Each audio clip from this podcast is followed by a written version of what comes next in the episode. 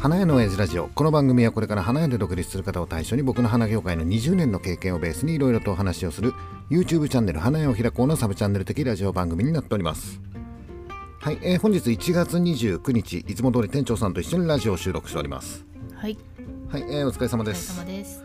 えー今回は、えー前回 YouTube ライブうをやりましたと、なんと昨日ライブをやって翌日ラジオ収録。なんてやる気があるんだ。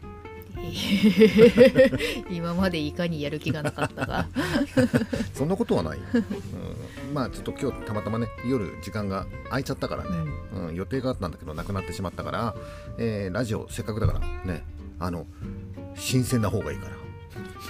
昨日やって昨日やって。もうすぐ今日ラジオ出すっていう風にしておかないと、うん。これが3日ぐらいで今までこれ出してたんだけどさはい、これが1週間出すと、うん。もういっかってなっちゃうから、うん、できるだけねあの出せる時は早く出そうと。うん、えー今回の YouTube ライブのテーマが経営者最大の武器雇用について考える、はい、うん。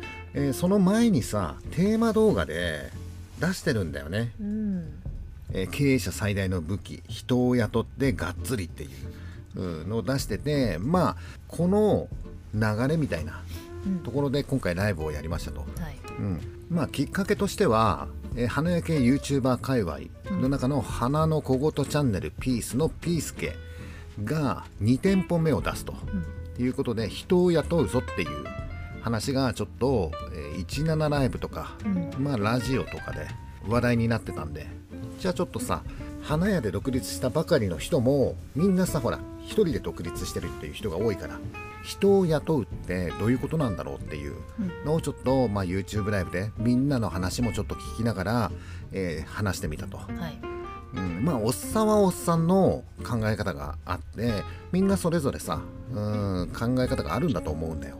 ただおっさんは、えー花屋で独立して二十数年経つわけじゃない、でその中でまあ少なからず何人か雇ってきてる。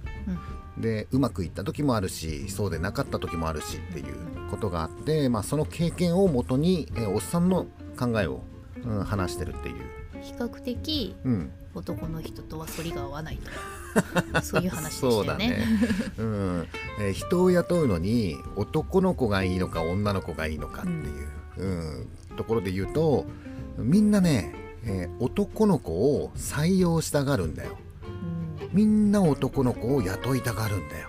まあ大体免許持ってるし、そうなんだよ。力があってっていうところなんだけど、まあ、おっさんの意見としてはもう男の子は嫌だなって あのダメなんだよ、うん、うん。あのまあ、ライブの中でも言ってたんだけど、えー例えば人を募集すると言った時の、うん。この募集のね、フロム A みたいなやつに書くうん。やつ、そうそうそう。募集要項みたいなのあるじゃない、はい、でその中に年齢制限もダメ、うん、男女差別もダメみたいな。昔はこ書いてたよ。ましたよね。うん書いてた書いてた、うん。昔はね結構えげつないこと書いてたよ。う書いてたよね。うん、だけど今は年齢制限とかは差別になるからダメみたいな、えうん、だけどまあね、うん、それがまあ今のホワイト化のルールなんだよ、うん、ホワイト社会だ、そうそうそうそう、うん、そういう差別的な、うん、求人広告はダメですよみたいなのがあるわけだよ、男女差別ダメ。うん、だけどさ雇うのはこっち側じゃん。うん、で雇う前に必ず面接っていうのがあるわけだよね、うん。そうすると最初からもう花から男の子は雇う気ないよって思ってる、社まあおっさんはね、うん。あの雇う気ないよって言ってるのに男女問わずって書くわけでしょ。そうするとうん見てる人はあここ男の子も雇ってくれるのかなっていうふうに思うじゃない、はい。でそうすると電話が来るわけだよ、うん。あすみませんアルバイトの面接お願いしたいんですけどっていう、あじゃあ何時に来てくださいみたいなやり取りがあるじゃん、うん。でももちろんこっちは雇うつもりないんだよ。男の子だから、ね。男の子だから、う 男の子は雇わないっておっさんの中で決めてるからさ、うんだけど一応面接はしなければいけない、うん。で来る人もさ履歴書をさわざわざ書いて、うん。えー写真を何貼って、うんまあ写真だってさあれだよあのちゃんと採用してもらいたいっていう本気で来る人はさ、証明写真行って撮るわけだよそうですよ。知ってる？証明写真今いくらだかなんだっけ、いくらだっけ、800円ぐらい？1000円だよあ、1000円するんだ。証明写真撮るときに1000円かかるんだよ。うんまあもちろんさ1000円で何何枚かついてるから使い回しはできるかもわかんないんだけど 高いじゃん。高いですね。で時間を使ってわざわざ来るわけでしょ。うんで無駄な質問に答えたりとかするわけでしょ？無駄。で結局どうなるかっていうと「あ分かりましたじゃあこちらで検討させてもらって後ほどご連絡いたします」って言うわけでしょ？はい無駄じゃないこれ。い。時間の無駄ですよね。だったらもう最初からもうおっさんは女の子しか取りませんって 宣言しちゃった方が。宣言しちゃった方がさ無駄な時間を使わなくて済むんじゃないかなっていううんでもね今の世の中そういうことをしてはいけないっていうホワイト化だからね。そうそうまあ、うんそもそもねおっさんは昔は求人広告 from A だったりデイリーアンだったりうん。なんか昔いっぱいあったじゃんあのね、うんフリー何？なんていうんだっけあれ？フリーペーパーっていうんだっけ？うん、あらあるねあったあったあった フリーペーパーとかあったね、うんだけど今はもうそういうさ紙媒体じゃなくて、まあ、ネットで、そうですよね。うん探す人たちもおそらくネットで見るよね、ううんん。おっさんがね若い時なんていうのはさあのフロム A とかデイリーアンとかっていうのはあのコンビニで販売してるでしょ、うん。あまあ、もしかしたらラジオ聞いてる人は知らないかもしれないんだけどコンビニで買うんだようん。でえっ、とね美味しいバイトっていうのはうん。すぐ電話しないとダメな、だからもう、えーコンビニでその本がこう何配送されてくる時間をもう予測して 行ってもうガーって見てっていう、で美味しいバイト速攻電話するみたいなことを昔はやってたんだけど、うん。まあ、今はインターネットだからね、うん、そうですね。うん。でそもそもおっさんが今、えー求人を出すんだとしたらまあ from A とかそういうのは使わないっていう。うん。うん、でうちはどうしてるかっていうと、えー専門学校と、うんまあ、連携してっていうかさ、うん。うん、専門学校との付き合いうんみたいなものがあるとさうん。例えば自分のところでね人を雇いたいって思った時は、うんその専門学校の先生に連絡して、えー来年ちょっとうち一人雇いたいんだけどっていう話をすれば、えー先生がほら、うん。うん、生徒を斡旋してくれるんでしょ、うん。あとうんなんか必要な時？そうなんだよね。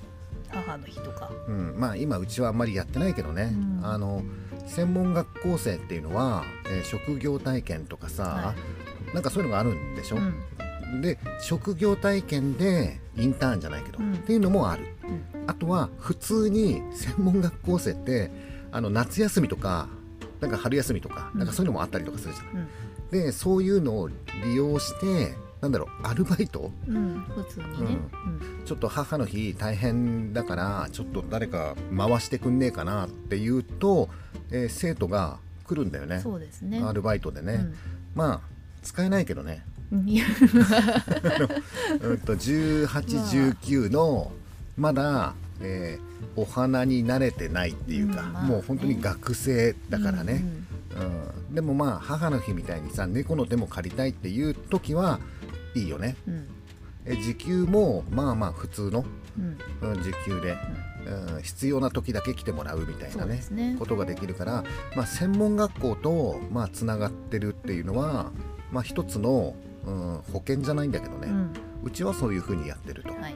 で今いるうちのスタッフの女の子っていうのはそういう感じで、えーインターンで、えー職場体験でうちに来たんだよね。うん。で忙しい繁忙期の時にちょっとアルバイトしてもらったってで、えー学校を卒業するっていうのが決まった時にでそのままうちに就職っていうので入ってそうですね。でもう10年くらい経つのもうちょっと経つのかな、うん。結構いますよね。うん、だからそういう、えー人を雇うやり方もあるうん。ただしこのやり方っていうのは、えー長期だよね、うん。うん、短期バイトっていうよりもそうですね。ううんん、長期の、うん、バイトではないんだよアルバイねトではないですね。うん。まあ就職だもんね。うんでもね、えー専門学校の先生に聞いたんだけど、うん。えー社員で雇うっていうのが一番、うん、なんだろうかな理想なんだけど、はい社員として送り込むっていうのがね、うんだけどなかなか今のこの時期社員っていうのが難しくて、うあーん、どうしてもアルバイトから始めてもらうっていうふうなこともあるみたい、そうなん。まあ、だけどその社員で例えば雇うんだとしたらさ、うんうんとちゃんと一から、えー教えてあげる。うん。で育ててあげる。で、えー仕事を任せてあげる。うん。みたいな感じにしていくと、うん、うちなんかはそういうやり方をしてるよね。うん。まあでも昔はそうじゃなかった「うん、フロムエデイリア」にうちも出してた、うん。うん、あまあもともとは、うん、知り合いっていうか同僚の人と始めたんだけどさ。引き抜きでしょ？引き抜き。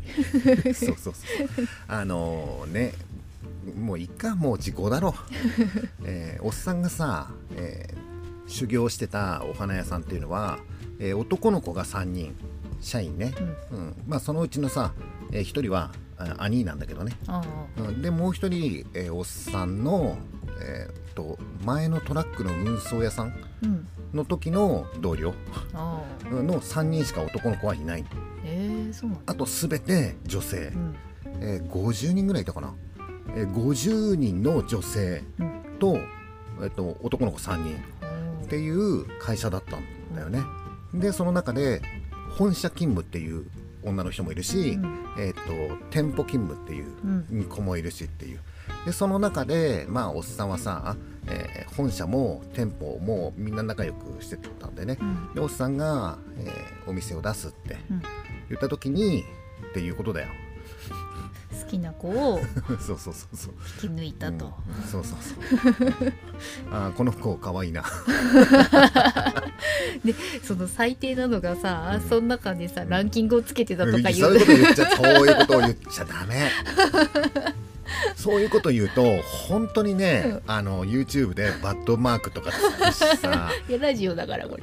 ラジオだってコメントとか来るんだよ。で 今はそういうことをしてはいけないホワイト社会なのそうそうそう。だけど今これから話すことっていうのは20年以上前の話だから 絶対ダメだよね。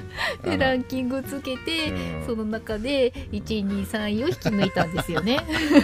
まあねそう、うん、その中の一人のもういいよ。1位が奥さんなんですよね。そうそうそうそうあの月間ランキングとか作って。ほんと最低。言っとくよ。兄もグルだから。じゃあ今月もランキング発表します。今月は新しい子がこの子が入りましたよああのまだね二十歳そこそこの、これまずくない？だからまあ昔はそんなんでよかった時があったんだけど、まあ今はそんなんないよ、うん。今はそういうんじゃないんだけど、うん。昔はまあそういうのがあって、うんね、ラジオだからねあれなんだけどさ だってさ自分が経営しているお店だよ。うん。で自分がやってるお店だからもう毎日顔合わすわけでしょ、だったらさ別にねえ。むっさいさおっさん雇うよりもさ 女性雇ってた方がさ、うん。いいんじゃないですかっていうふうに、えー思う人もいるんじゃない？おっさんはそんなこと思わないよ。え思ったから1位お違う違う違う2位でしょ？じゃあその時はたまたま一人で独立するのもちょっとあれだしっていう。んで、じゃあ誰かいないかなって言ったら周りにたくさんいたから、うん。っていうことでっていう、うん、いやその中でねあれよ結婚しててさ、うん。子供もいてっていういろんな人もいるからさ。ああ、うん。パートさんもいたってそうそうそうそう。まあほとんどパートさんなんだけどね、その中でほら身軽な人っているじゃん。うん。うんあの何？えっと移動しやすい人っているじゃん、っうん。ていうのがたまたまたまたまそういうっていうのでまあそりゃ楽しかったよね。そうでしょうねお店をさ始めるのにさ、うん。その子たちと一緒にさじゃあさお店のさ制服どうする？制服があったんですか、うんあったよ。あれ最初ね白いシャツにほスカートだったんじゃねえかな。うスカート？スカートでやるんですか？あれ違ったかな？なんかそんな気がする。制服が？いやもちろんスカートの上にエプロンとかはしたんだけど、うん。なんかね白いシャツにスカートだったようなもう覚えてないけどどういう趣味？それ。わかんない。あとはねその当時は、えーメジャーリーグうん。で松井がさ、うん。メジャーリーグ行ったでしょ、ゴジラ松井ね。そうそうそうそう、がホームラン打ったらうん。何割引きとか、でゴーゴーカレーみたいなことやってますね。そうそうもうよくわかんないことをやってたね、うん、あと、えー12月になったら、うん。スタッフ全員クリスマスの格好。ああサンタさんみたいな。あの帽子かぶるとかそんなレベルじゃないよ。ほ上から下までサンタクロース、う寒いじゃん。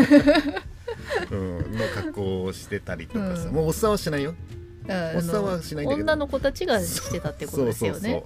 コスプレ？今で言う、うん。あまあその時はね男の子もいたから、うん。男の子のアルバイトもサンタクロースの格好してたりとかなんかいろいろやった、うん、もう最悪なお店だったよね。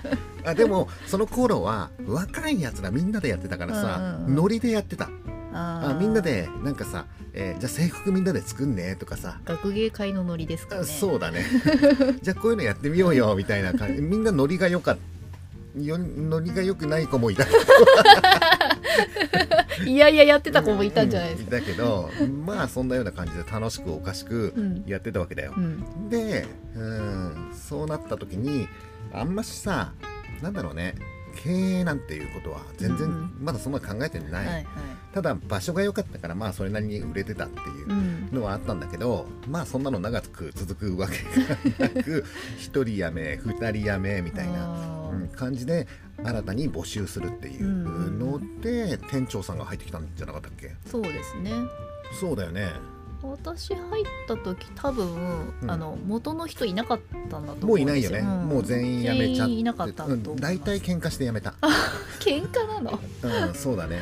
あとはね、えー男女問題で辞めるっていうのもあった。ああ男女問えっ題とね従業員同士でくっつくよねそうそうそう。大体ね。だからもうそういうのもあるから男の子めんどくせえな男の子雇うと必ず何従業員の女の子とくっつくっていうのがすごくあったから、うん。あだから男のくっついて別れたらあそうそうあずいもんね。えっとねそうそうそうくっついて別れて結局両方辞めたのね。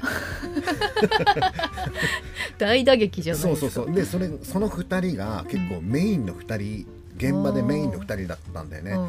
あもう面倒くさいなっていうふうに思って、うんうん。でそこからは、えー途中でねあれにしたんでね、えー法人化、うんうんうん。会社組織にしたんだよ。うん。で会社組織にしたからそれまでは時給だったんだけど、うん。えー月給でやろうっていうことになってその辺りから店長さんが入ってきて、で店長さんが入ってきた後も何人かいたよね、いましたいました、うん、何人かいたんだけどうん今のスタッフが入ってくるまでに、うんえー何人も辞めたよね。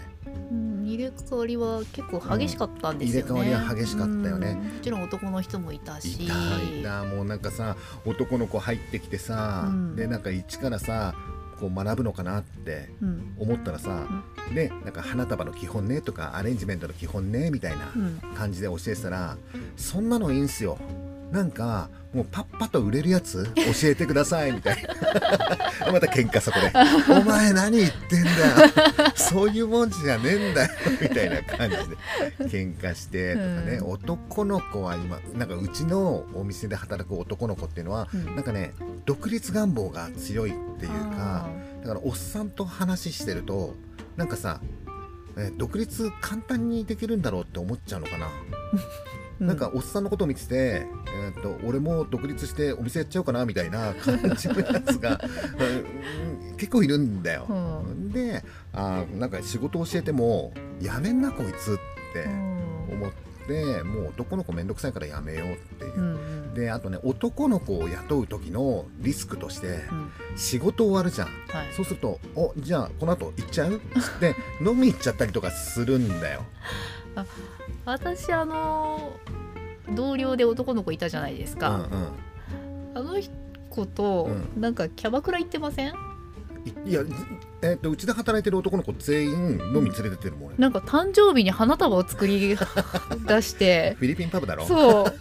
そうそうそう。これ持ってくんだみたいなこと言ってたのそうそうそうそう。を覚えてるんですけど、うん、あの大体ねほらおっさん昔さ、え1店舗目でうん。売れて、うん。えー飲み行ってキャバクラ行って金使ってみたいなこと言ってたの。ってあれうん一人で行ってるわけじゃないから、うん。必ず従業員の男の子を一緒に連れてってるわけだよ。で当然さその男の子にお金なんか払わせないじゃない？そうだよでねバンバンお金使ってうん。みたいなことをやった。それが多分ダメだった。そうですだからねそういうのをやらなければもしかしたら男の子でもいいと思うんだけど、男の子雇うとおっさんすぐキャバクラ行こうぜってなっちゃなんでいい顔しようとしてさ出しちゃうんですよね。そうそう、うん、でもうんとその当時使ったお金がその、えーキャバクラとかうん。フィリピンパブとかから注文来たよね。ああまあね。で今も引き続き、うん。まあ、注文来てるから、うん長い目で中長期的に考えれば 取り返したんじゃないかなっていうふうには思うんだけど、うん。まああの時はひどかった。うん。だからあの男の子たちが勘違いしちゃうっていうのもあるから、うん。うんおっさんは男の子を雇うのがあんまり得意じゃないっていう。うん得意ではないんでしょうね、うんそうそうそうそう。ねで、えー女の子とかも、えー最初の頃はさ、えーじゃあ物日が終わったらじゃあ焼肉行こうか。うん。って言って水江の叙々苑にうん。連れて行くわけじゃない。でそういうのもなんかやめたよね。うんうん、なんかうちのお店でそういうことを言われたことはないんだけどなんかさインターネットとか見ててさ、うん。ニュースとか見ててさねえー仕事が終わった後に例えばじゃあ、えー打ち上げで飲みに行こうって言った時に、この飲み会は残業代つくんですか？みたいな 話をうん聞いたりとかすると、うん。えーそれじゃあ言ってもなんかあれだよねうん。っていうふうに、ねうん拘束されたくないってことですよね。そうだね、で特にさほら、えー女の子なんてのはさ、うん。仕事終わったらすぐ帰りたいっていうふうに思うんじゃねえかなっていう、彼氏がいたらそう会そそう。いうたいとか。うんそうあんのかなっていうふうに思って、あんまりプライベートを、うん、引っ張るのは良くないなっていうふうに、その頃から思い出して、そしたら、えー従業員が辞めなくなったって 嫌だったのかなやっぱ嫌だったのかな。そうそうそう。だからまあそういう感じでうちもいろいろね、えーえっと人を雇って、うん。えーうまくいったこともあるし失敗したこともあるし、うん。うんまあその失敗した原因のほとんどはまあおっさんなんだけど だから、えーみんなが人を雇う時に、うん。うん男の子を雇うのはどうかなっていうのはえっとわからない、うん。うん、おっさんが雇うと男の子は失敗しちゃうだかかららそのコミュニケーションの取り方がまずかったってことでしょ、そうだね、うん。コミュニケーションの取り方がうまくないっていうか、うん。間違っちゃうからさ、でじゃあ今これから男の子が入ってきたとしてもきっと慣れてきたら、うん。やっぱりお飲み行こうぜ。ってなっちゃうと思うの。ん。だからだったら別に、うん、雇わないでもいいかなっていううん。ふうにおっさんは思ってる、うんだけどほら周りの人はそうはならない特に女性経営者で男の人を雇うってうん。言った時にそうはならないじゃん。うん。うん、だから、ね。まあ一概に男の子がダメっていう ことではない。うんそりゃおっさん限定なんでうんでね、、えー仕事するにも花屋さんっていうのはやっぱり免許必要だよね、うん。で力仕事もあるよね。だから、えー男の子が来た方が、まあ、仕事としては、まあ、スムーズに流れていくんじゃないかなっていうふうには思うから、うん男の子でもいいんじゃない？うんまああとはライブで言ってたのはさ、うん、社会保険のことをね、うん。うん、一応言ってたよね。うん。うん、例えばささっきの専門学校生最初はアルバイトで雇ってもいいと思うんだよ。うん。多分卒業するのがまあ二十歳とか、うん。そそんなもんでしょ。そうですね。でそこで就職して最初はまあアルバイトで始めてねって言ってさ、えー仕事をちょっとずつ教えていって、えー24とか25ぐらいになったぐらいの時だよね、はい。うんみんな辞めちゃうっていう。う、ん。まあもっとかな。25まで持てばいい方だよ。23ぐらいで辞めちゃううん辞めちゃう子がすごく多いらしいんだよね。あの離職率半端ない高いよ。うんうん。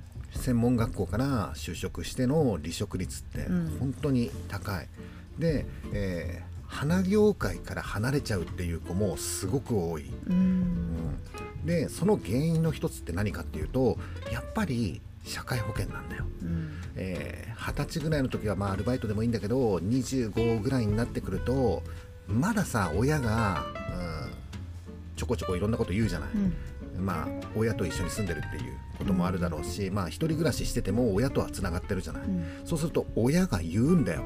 そろそろあんたもちゃんとした会社に勤めなさいっていう。うん。うん。二十歳ぐらいだと私もうん。親から年金払え年金払えってめっちゃ言われましたよ。そだよね、うん、その当時えーっと店長さんがうちに入った時は、うちも年金はやってないよね。いやえっ、と20あそうだね。23の時に入ったんですけど、あついこの間じゃん まあそれでうちも途中から、うん。えー社会保険あそうですね、うんやるようになったんだよね。ですね、うん。で、えーそうするとさやっぱり社会保険があるととりあえずここでずっと働いていればうん。年金がもらえるという権利を持ってるわけだよね。権利は持ってますよ。一応ね。うん。うん、おっさんもね昔、えー学校の斡旋で就職して、でその後なんかフラフラした時期があるんだよ。うん。でフラフラしてアルバイトみたいなことをやってたんだよ。うん。でやっぱ親に言われたもん。うん。あのうん厚生年金社会保険うんのちゃんとしてる会社に勤めなさいっていう。う、ん。で親っていうのはそのね、えー社会保障みたいな、うん年金と、うん保険うん。にとりあえず入ってれば安心なんとなく安心なんでしょうね。そうだね。なんとなく安心っていう。あの、えーそうかなっていうふうにこのねラジオを聞いてる人思うかもしれないんだけど、うん。えーおっさんはそれを言われてた。うん。店長さんも言われてた、うん。でおそらく今のうちのスタッフの子もうん言われてたんだと思うんだよね、えーアルバイトだと国民年金国民保険。はい。でしかもそれ自分で払うっていうのがあるでしょ。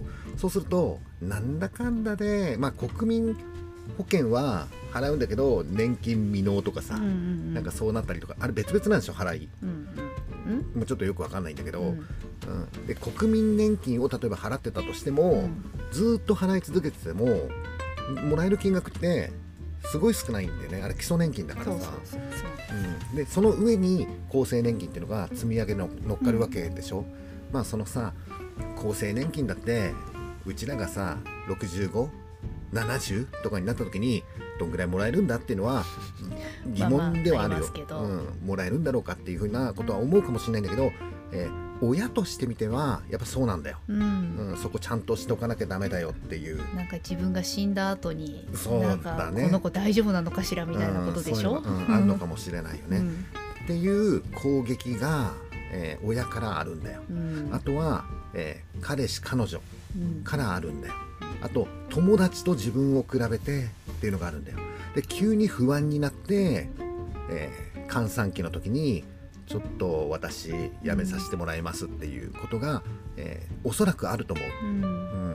えーおっさんは自分の娘が今大学生。うん。なんだけど、うん、まあどんな仕事に就いてもらってもいいとは思ってるんだけどやっぱり、うん、社会保険、うん。うん、厚生年金があるっていうところに就職してもらえればもうとりあえずそこにずっと勤めとけばって思う 思うとんだよね。りあえず勤めとけばって、うん、あのね会社の寿命っていうのは今15年ぐらいだって言われてるからもはい。うどこの会社に就職したとしても、うん、安心ではないんだよ、うん。安心ではないんだけどとりあえず親の役目としては、うん。まあそういう会社に入ってもらえればとりあえずうんあとは自分でうん。みたいなところはちょっとあるじゃない、うん。っていうことがあるよっていう。う、んうん、ちょっと、えー花屋さんとして社員で雇うっていうと、うん。結構人件比率が高くなるのよ、そうですね、うん。うん。あのアルバイトだったら時給かける時間かける日数。うん。でまあ所得税を引いてうん。渡せばいいだけ、うん。うん、だけど社員っていう風になるとそこから社会保険料とか厚生年金とかなんかいろいろもろもろうん。があって健康保険と厚生年金は、えーとその子が払ってる金額と同じ金額さらに会社も負担しなければいけないっていうことがあったりとかするでしょ。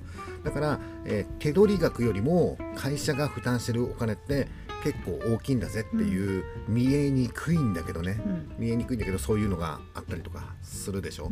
う、ん。でもうちょっと見えやすくしてもらいたいよね。見えやすく。あのもっとさもっ前。とあなたの、えー社会保険料とかね厚生年金っていうのは会社も負担してるっていうのをなんかもっとテレビとかワイドショーとかでどんどん言ってほしいよね。なんか当たり前だと思われちゃう。なんか当たり前な感じになってますからね。なんかそのね、当たり前だと思ってることがさ例えば社員を何人か雇うって言った時に、ボディーブローのように問答無用で通帳から引き落としされるでしょ、うん。うん、花屋さんなんて、まあ、雇ってもね23人とかそんなもんかもしれないんだけどさ大きな会社ってすごいよね、すごい、ううん。ん、何百人とか。そうですよね、うん、何千人っていう、ね、社員を抱えてる会社は、えー相当払ってるっていう。本当素晴らしいと思いますよ。素晴らしいよね、であんだけ金集めてさ、うん。で、えー、と税金いっぱい集めてさ、うん。裏金作ってさほんとさ税金払うのバカバカしくなってくるよね でうちのお店はえ会社か、うん。は消費税も納めたりとか、うん。うんするでしょ？あと法人税とかもあったりとかするでしょ、うん。まあ、だとにかくお金がすごいかかるんだよ、うん、なんかまともにやろうとするとさででもルールだから、うん、決まったものは払わなければいけないじゃん、うん。っていうとまあ個人のお花屋さんっていうかさ個人商店みたいなうちみたいなちっちゃなさ、うん。花屋さんはやっぱりお客さんから取れるものはしっかり取っていかなければいけない、でそうなった時に、うん付加価値つけて高く、うん販売しなければいけないんだよっていうところにたどり着くわけだよ、うん。じゃあその付加価値って何ですかっていうとやっぱり、えー技術や知識や経験みたいなものを商品に反映させて販売するっていうことでしょ。っていうとやっぱり従業員を育てていかないとそういうことができない、うん。うん、まああとね、まあ、うちはアルバイトでいいんだよっていうふうに思ってるかもしれないんだけどあのそろそろね、えーアルバイトの子も、うんまあ、もちろん最低賃金っていうのはどんどん上がっていくし、うん。うんあとはね労働条件的に社員の子と変わらないぐらい働いてるうんうん。子は、うん、社会保険厚生年金、うん、加入させないとダメですよっていう通知が来るような気がする。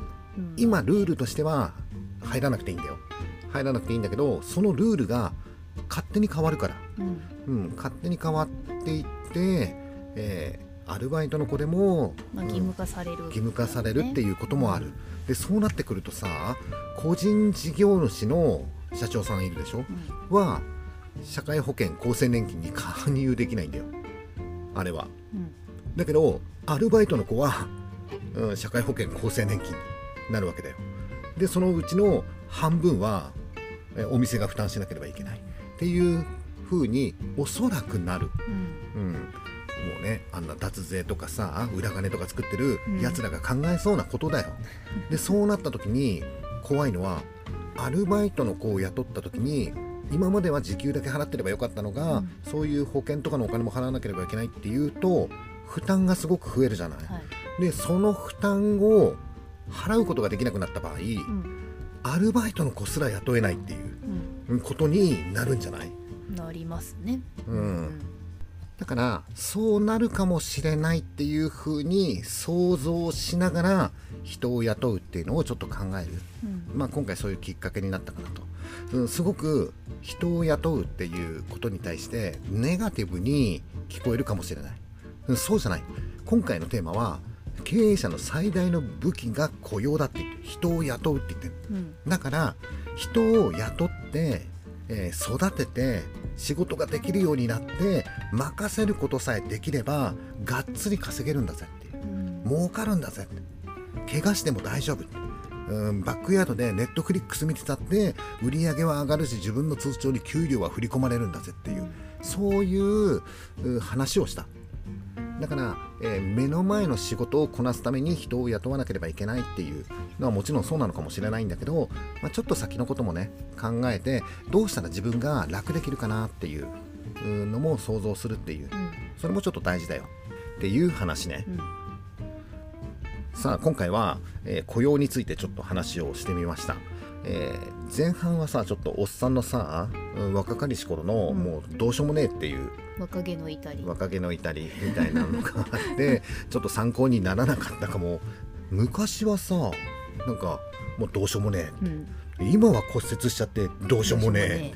まあ、要するに、えー社長がどうしようもねえとうん。従業員が育つんだと、うん。そういう話でした。そうそうそう。みんなね あの少なくとも独立してる人っていうのはまあ、えー人よりもちょっと器用で仕事ができるっていう人が多いからさ、うん。うんだからこれからね人を雇うって言った時にその子はきっとあなたよりも仕事できない。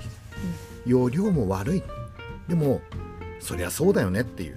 でその子がもし仕事ができて容量が良かったら独立してるんだから。うん。うんだからそういう子が来るんだっていうふうに思って、えー教えていくっていう、まあ、そんなような話をしました、さあ今回の YouTube ライブまだもしね見てない方がいたらさあのーうちの YouTube ライブはラジオ感覚で、うん。えー聞けるような感じになってるみたいなんで、画面を見ても、ね、うん、おっさんしか出てないからね。もし、えーお時間のある方はこのラジオの概要欄に URL を貼り付けておくので、えーもしよかったら見てください。はい。さあということで今回の花屋の親父ラジオはこんな感じで。はい、はい以上になります。バイバイ